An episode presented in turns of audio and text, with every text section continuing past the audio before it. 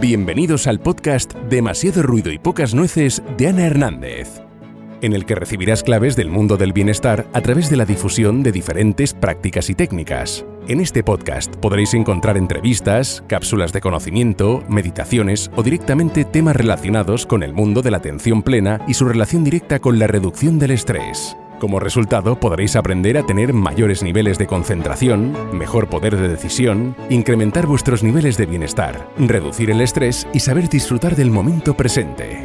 Muchas gracias por estar ahí. Empezamos. Hola a todos y bienvenidos de nuevo a Demasiado ruido y pocas nueces. Hoy nos acompaña la doctora Esther Ramírez, Esther Ramírez Medina, en el rincón de Aquí y Ahora.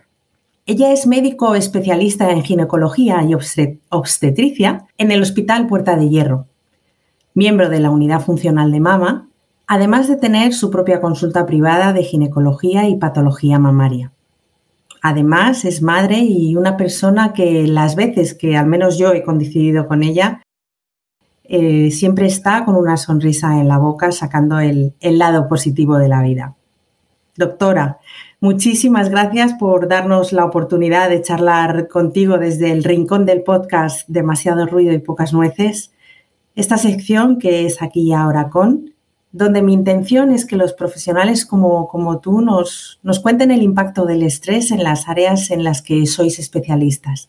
De verdad, muchas gracias por venir porque sé que tu, que tu agenda tiene bastante contenido y estás sacando tiempo de tu vida personal para, para poder estar aquí y ahora.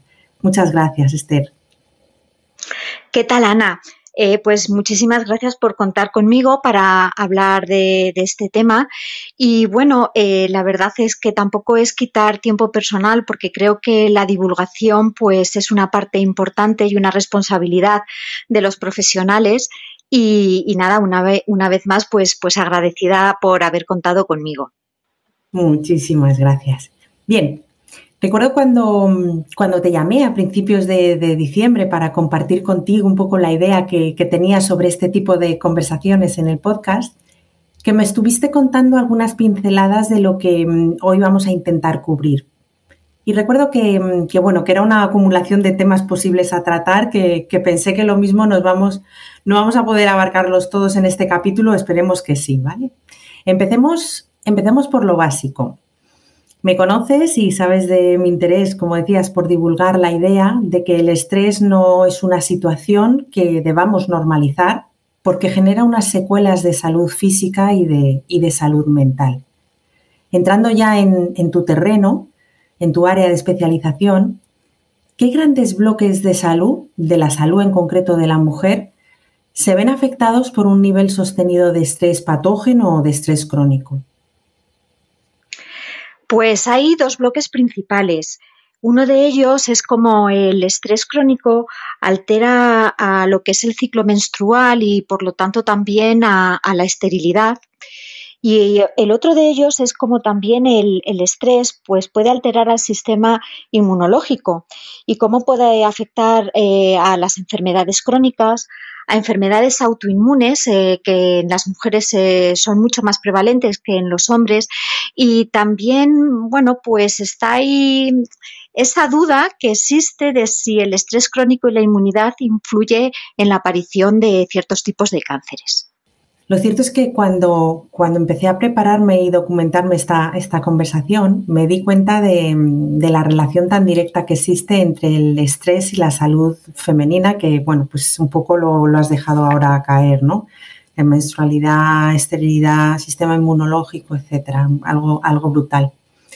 ¿Qué hormonas concretamente son las que más se resienten ante una situación prolongada de estrés y qué efecto tienen sobre la fisiología en la, en la salud de la mujer? Pues, eh, a ver, todo el sistema endocrinológico está íntimamente relacionado. Eh, eh, las glándulas suprarrenales están relacionadas con el hipotálamo, el hipotálamo con la hipófisis, la hipófisis con el tiroides y con los ovarios. Entonces, todas las alteraciones del estrés crónico se inician porque hay una elevación del cortisol y esta elevación del cortisol va a hacer que otros eh, ejes endocrinológicos funcionen mal. ¿Y cómo hace que funcione mal en la mujer? Bueno, pues en condiciones normales eh, todo el ciclo menstrual femenino está regido desde el cerebro, desde una glándula muy pequeñita que se llama hipotálamo.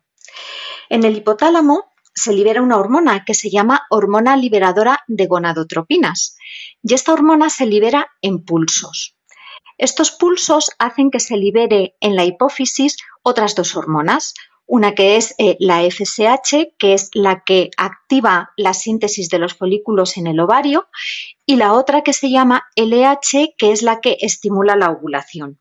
Eh, cuando se libera la FSH y la LH, se produce la ovulación, posteriormente, si no hay un embarazo, se produce una menstruación y se reinicia de nuevo el ciclo.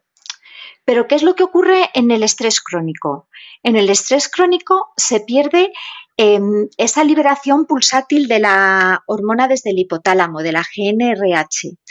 Y esa liberación pasa a ser una liberación mantenida, ya no es una liberación pulsátil. Y esa liberación mantenida evita o, o impide que haya la liberación de las hormonas en la hipófisis que estimulan el crecimiento de los folículos y que estimulan también la ovulación. Por lo tanto, el ciclo menstrual se ve alterado. Madre mía, madre mía, qué, qué pasada, no, no, no, me atrevo a decir más calificativos. Trabaja sobre todo en la, vamos, estás especializada en la unidad de mama, donde mm, lo que sobre todo tratas es el, es el temido y cada vez más habitual cáncer de mama, uno de los factores eh, que, desencadenantes eh, suele ser el carácter genético de haber tenido antecedentes familiares que ya lo hayan padecido. Pero ¿en qué medida crees que puede provocar una aparición más temprana o qué relación puede tener entre el cáncer de mama y una vida arrastrada por la ansiedad provocada por el estrés? Bueno, lo, primero comentar que el, cáncer de mama con una base genética solamente es el 5-10% de todos los cánceres de mama. Y la verdad que historiando a la paciente están muy bien identificadas las pacientes que tienen ese riesgo elevado por su carga genética. Eso quiere decir que entre el 90 y el 95% son cánceres de aparición esporádica en la que pueden influir muchos factores sobre todo relacionados a los hábitos de vida, y uno de ellos puede ser el estrés crónico. Eh, ¿Y por qué el estrés crónico? Eh, pues eh, si hacemos una diferenciación entre el estrés agudo y el estrés crónico, durante el estrés agudo que nos, mm, bueno, pues nos ayuda a salir de una situación comprometida en un momento determinado, esa conlleva un estímulo de la inmunidad innata pero el estrés crónico va a conllevar una disminución de la inmunidad adquirida y de la inmunidad innata. Eh, y todo vuelve a estar mediado otra vez por el cortisol. El cortisol lleva a, la disminución de, de, una sustancia que se llama interleuquina, que está liberada por los glóbulos blancos y esta interleuquina lo que hace en condiciones normales es que estimula la multiplicación de las células inmunitarias y aumenta la actividad de las natural killer y promueve la síntesis de anticuerpos. Así es que cuando el, cortisol se eleva y disminuye esta interleuquina, pues somos muchísimo más propensos a la aparición de eh, infecciones agudas, a, la aparición de brotes de enfermedades crónicas, como puede ser la artritis reumatoide, a síntomas asociados a virus latentes y también pues al desarrollo de cánceres, porque tenemos que ser conscientes que todos en nuestro cuerpo tenemos células cancerosas que en un momento determinado están circulando, pero nuestro sistema inmunitario las mantiene a raya. Sobre todo nuestro sistema inmunitario innato a través de unas células que se llaman natural killer, que todo lo, aquello que es ajeno al, cuerpo son las encargadas de comérselo y destruirlo. Entonces, si nuestro sistema inmunitario es deficitario y las, las, natural killer no hacen su trabajo, pues esas células tumorales en un momento determinado el balance pues puede estar a favor de ellas y es cuando se desarrollan los tumores. Ha sido, ha sido una aclaración muy buena. Eh, me gustaría enganchar un, término que has, comentado tú, que has aclarado tú entre el, estrés agudo y el estrés crónico. El estrés agudo es lo que se considera un estrés puntual, que es un poco la función real del, estrés, ¿no? Ese periodo de adaptación ante una situación que hay que salir de ella. Pero también aprovechando un poco esa aclaración que has hecho, eh, Esther, me gustaría para el resto de las personas que nos están escuchando comentar que el estrés que estamos hablando, sobre todo no solo en esta conversación, sino en, el, en el podcast en sí, que me gusta mucho dejarlo claro y aclararlo, es el estrés sobre todo referido a eh, fatiga mental, es decir, lo que pasa por nuestra cabeza que no nos deja desconectar de momentos que han sido a lo mejor realmente estresantes en el mundo exterior, por decirlo de alguna manera. Es decir, es un estrés que va más allá del ritmo de vida que llevamos. Es un estrés que viene provocado muchas veces por las preocupaciones y por los pensamientos que se instalan en nuestra cabeza en bucle y no somos capaces de, salir de esa red neuronal por defecto que se dice, ¿no? De ese bucle de pensamiento estresante. No sé si estás de acuerdo conmigo o si quieres aportar algo al respecto. Sí, es que a veces los pensamientos son rumiantes, ¿no? Em, entra un pensamiento en tu vida y, y está ahí dando vueltas, dando vueltas, dando vueltas y no te deja descansar y no te deja parar. Y, bueno, yo creo que es todo un poco una pescadilla que se muerde la cola, ¿no? Y, es muy difícil salir de, ese círculo, porque es muy difícil romper ese círculo. Eh, hay que ser muy valiente y hay que decir, lo rompo por aquí.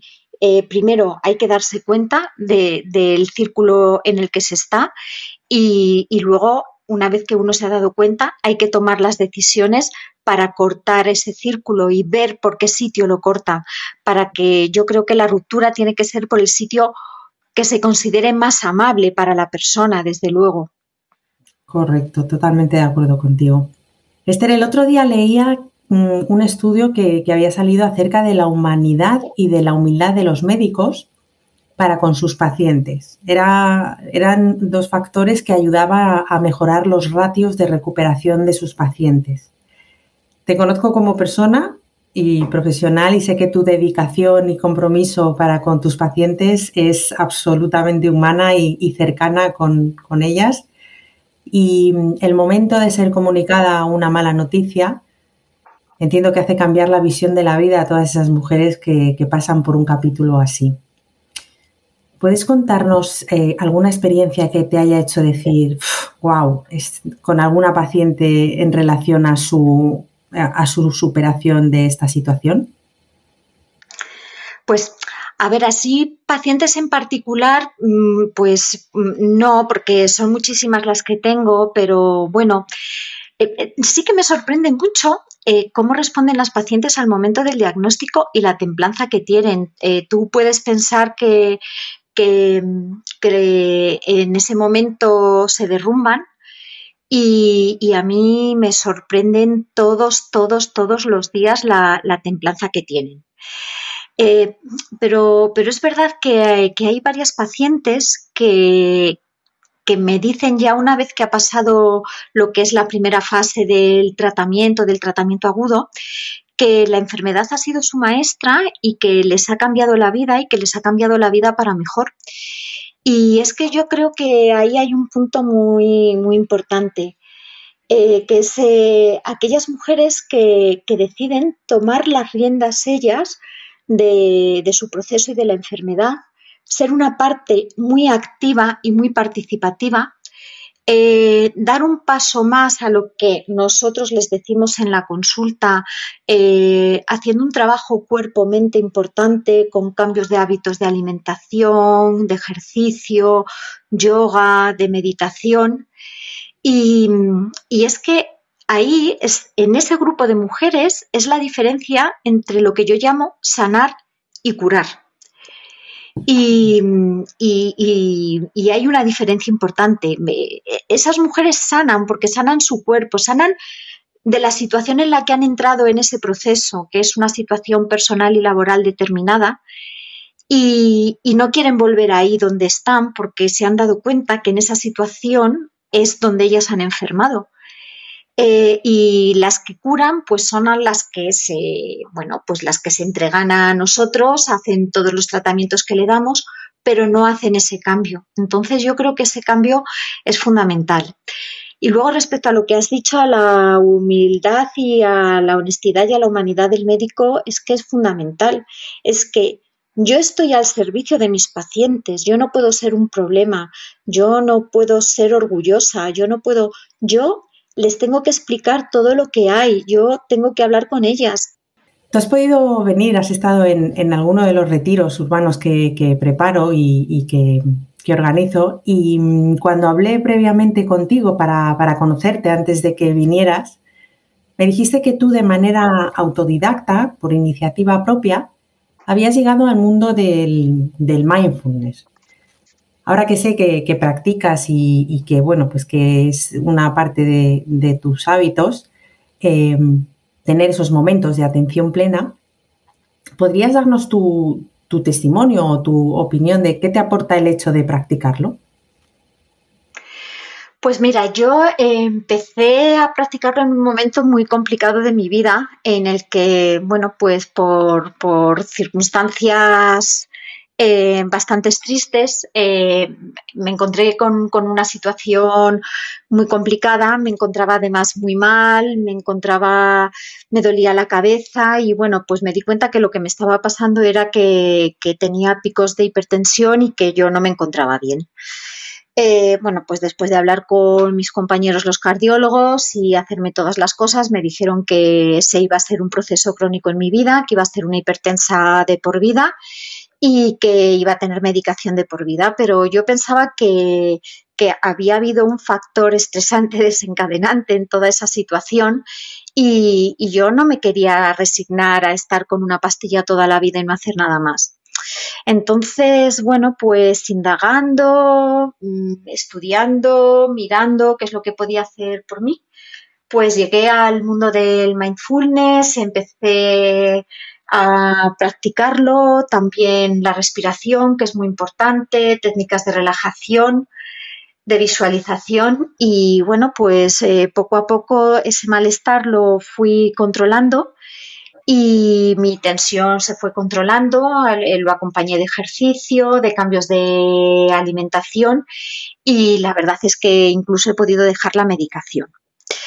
Pero me di cuenta también que en el hospital eh, mi mente era una mente multitarea. Yo estaba viendo una paciente, pero es que estaba pendiente de la llamada de teléfono de no sé quién para decirme un resultado de radiología, de la secretaria que me decía que si podía citar a una paciente y de la enfermera que tenía una paciente para curar y que cuándo la podía ver. Y me di cuenta que no le dedicaba la atención que era necesaria a la paciente que tenía enfrente mía. Entonces, pues decidí eh, trasladar ese ejercicio de atención plena a la consulta en, delante de la paciente y cuando estoy con una paciente, pues en ese momento toda mi atención la focalizo en ella. Se cierra la puerta, se silencia el teléfono y, y, es un ejercicio que hago porque ella en ese momento debe ser pues lo más importante que hay y la verdad es que me encuentro mucho más centrada en mi trabajo y yo creo que la relación con las pacientes es muchísimo mejor. Bravo, bravo, porque con testimonios así, em, pues cada día hace evidenciar un poco que, em, bueno, un poco bastante, o yo al menos yo me identifico mucho con estos testimonios que, em, que las personas que cuando hablas de la atención plena, de, del mindfulness, bueno, pues son un poco incrédulos hasta que de repente pues te das cuenta que te está generando tu ritmo de vida, pues en este caso tú fuiste lo suficientemente valiente porque es un acto de valentía reconocer que tenías un factor estresante desencadenante de esa situación y, y, ponerte manos a la obra porque abres un buen melón y te puedes encontrar con cosas muy interesantes, pero lo pusiste de tu favor y, y bueno, pues eh, de manera, eh, pues por ti misma, eh, empezaste a hacer unas adaptaciones de tu estilo de vida en todos los sentidos, tanto en el personal como en el profesional. y por lo que capto de tu mensaje, ha sido, han sido todo, todo beneficios y, incremento de, calidad de vida. Así que no sabes lo que me alegro de que compartas ese testimonio y, y de que de esta manera se divulgue que es posible salir de hipertensiones, de bucles mentales y tomar las riendas un poco y, generar una buena calidad de vida. Así que enhorabuena y, gracias. Bien, ¿qué les dirías a estas mujeres, a esas mujeres que nos están escuchando hoy y que son conscientes de que tienen un nivel de estrés elevado en su, en su vida? Tanto el estrés exterior como el estrés, los factores de estrés exógeno o, endógeno, en relación a prevenir malos diagnósticos o si ya cuentan con un diagnóstico poco favorable, ¿cuál sería tu tip para esas mujeres en relación a la regulación del estrés? Bueno, lo primero que les diría es que escuchen su cuerpo. Es fundamental. Lo que pasa que para escuchar el cuerpo te tienes que parar. Te tienes que parar, tienes que sentarte, tienes que cerrar los ojos y escuchar a ti misma qué es lo que está pasando. Eh, no podemos llegar a todo, no somos super mujeres, super madres, super trabajadoras y en algún momento eh, hay que cortar ese bucle en el, que estamos. Eso para las mujeres que no tienen ningún proceso ni ninguna enfermedad. Eh, las que tienen una enfermedad, pues eh, yo creo que dentro de lo que es eh, todo el tratamiento, todo el proceso de la enfermedad, em, entra mucho el manejo del estrés, entra mucho los ejercicios em, cuerpo-mente y, yo creo que hay que aprender eh, a esa meditación, hay que aprender a tener la atención plena, tienen que aprender a hacerse un autocuidado a ellas eh, y ser ellas mismas su prioridad en ese momento. Bueno, pues espero que, hayáis tomado nota porque qué mejor que, la doctora Esther para, para indicarnos este, este consejo. Bien, muchas gracias Esther por, por, estar en la sección de aquí y ahora de demasiado ruido y pocas nueces. Tengo la sensación de que se han quedado muchas cosas fuera, pero que nos darían unos cuantos capítulos más, pero la atención solo se concentra de manera enfocada, como mucho, durante, durante 40 minutos, así que creo que la mejor manera será dejarlo aquí. Quién sabe, lo mismo hacemos, hacemos otra entrega. No sé si quieres aportar algo para, para despedirte. Pues nada, que muchísimas gracias Ana por contar conmigo eh, que creo que mm, el estar aquí y ahora es importante. Eh, como se llama, bueno, e-, es esta sección de tu podcast. Y bueno, pues, pues nada más que, es verdad que, el manejo del estrés es muy importante, que, que, no nos tenemos que dejar llevar por esta vorágine de vida que tenemos, que es necesario parar y que para saber lo que nos pasa hay que parar y nos tenemos que escuchar. Y si no nos escuchamos, no sabemos lo que nos está pasando. Y si no sabemos lo que nos está pasando, no podemos poner soluciones. Perfecto, genial, genial, Esther. Qué pena que se acabe esta, esta grabación. Me tiraría horas hablando contigo. bueno, pues muchas gracias nuevamente. Y a las personas que nos están escuchando, darles también las gracias por estar al otro lado nuevamente. Espero que esta conversación os haya resultado tan interesante como, como al menos a mí.